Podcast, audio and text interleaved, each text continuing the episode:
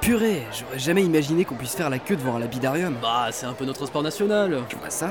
Par contre, si on allait dans la file d'à côté, il y a carrément moins de Wow, monde. wow, wow, qu'est-ce qu'il dit lui T'es un traître en fait, c'est ça Non, mais faut lui expliquer. Steven, on est dans la file de ceux qui veulent lapider, réservée aux tampons rouges. L'autre, ah, c'est celle des tampons bleus, ceux qui veulent se prendre de la caillasse. Ah ouais, le délire martyr et tout. Ouais, tu vas voir, c'est fun. Allez, pourquoi pas. Evil Go. Tu vois, avec un galet plus fin et un tir plutôt enroulé, tu augmentes tes chances d'assommer le mec. Francis, arrête tes conneries. Le galet ça pue, on te le dit à chaque fois. Un bon caillou calcaire bien bâtard, ça accroît tes chances de saignement. Et là, Ah. Hmm, Tiens Steven, essaie avec ça. Pff, allez. pas mal Tiens, regarde le houillomètre qui monte. Ouah, 74 décibels à l'impact, c'est pas terrible, terrible, hein. Francis, un débutant. C'est pas un galet surtout. Attends voir. Ouh là là, Ah, ça tape à 72 ici, attention. Il a serré les dents. Et bim, 80 dB, je lui ai arraché la moitié de la peau du bras. Tu vois Steven, bien choisir sa pierre est primordial dans la lapidation. Faut aimer la souffrance des autres quand même. Tu croyais que t'étais tombé où Et Eh, Vilenko, c'est pas pour les gentils mon gars. D'ailleurs, je me demandais, vous avez fait quoi de votre vivant pour mériter votre tampon rouge Bah forcément, en butant tout le monde dans l'explosion de la mine et en étant le seul rescapé, j'avais pas 36 solutions, tampon rouge. C'était pas ta faute, mec. Ton briquet s'est allumé tout seul dans ta poche. Puis tu pouvais pas savoir qu'il y avait une vanne de gaz dans le secteur. J'ai eu longtemps pour réfléchir, tu sais, parfois je me dis que bah, j'aurais pu laisser le briquet chez moi. Ouais, ouais, c'est vrai. Et Gérard, du coup, comment il est arrivé là C'est une crème, lui Oh là. Gérard, euh, c'est.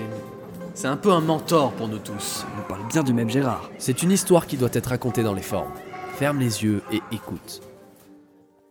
C'était une douce nuit italienne, la brise était légère, le 18 juillet de l'an 64 après Jésus-Christ. Le vieil archiviste de Rome, Quintus Neus Gerardus veillait, déchiffrant d'anciens écrits à la lueur de ses torches. C'est fascinant. La pièce était animée de la lueur fébrile de la torche de Gérardus, qui dessinait des ombres infernales sur les ouvrages précieux de la bibliothèque. Mais la brise devint plus forte et les flammes s'animèrent. Qu'est-ce que. Éolus, dieu du vent, se fit plus insistant encore. La torche s'arracha de son attache, à laquelle Quintus Gerardus l'avait mal fixée. Par les dieux Les flammes sautèrent du bout de bois au plancher avant d'atteindre les rayonnages. Elles transformèrent la bibliothèque en un véritable volcan. L'homme tenta de sauver sa vie. Mais il était déjà pris au piège. Les flammes dansaient autour de lui tandis que l'archiviste tant respecté pour sa patience tombait au sol.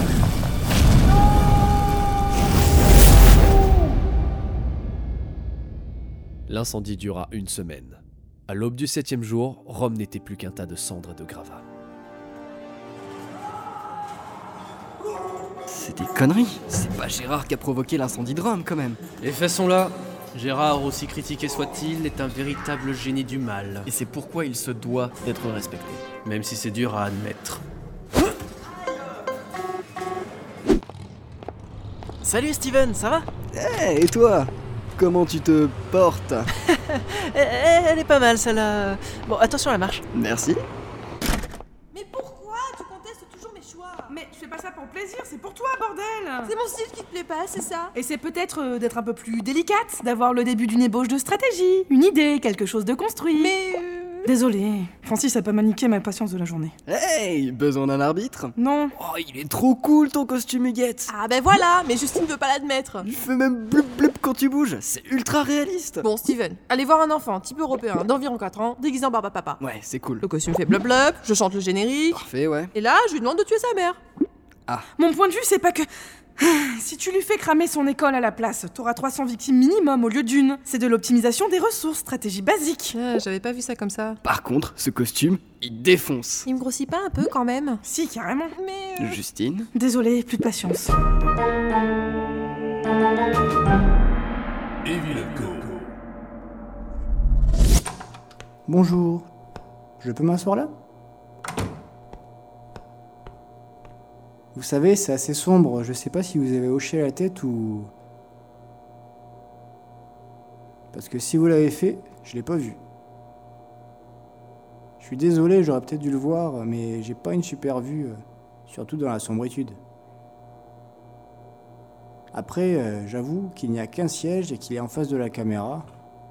Ah, c'est parce que vous voulez pas être enregistré, vous, c'est ça Essayez-vous à répondre à la question transmise par mail. Ah, voilà, merci. Le mail de Jimmy Oui, j'ai bien nettoyé le tapis, mais vu que j'ai remis du café dessus, ben, je pense qu'il faudra que je recommence demain. Ok, merci, ça ira. L'interview est terminée, vous pouvez partir. Ah, d'accord.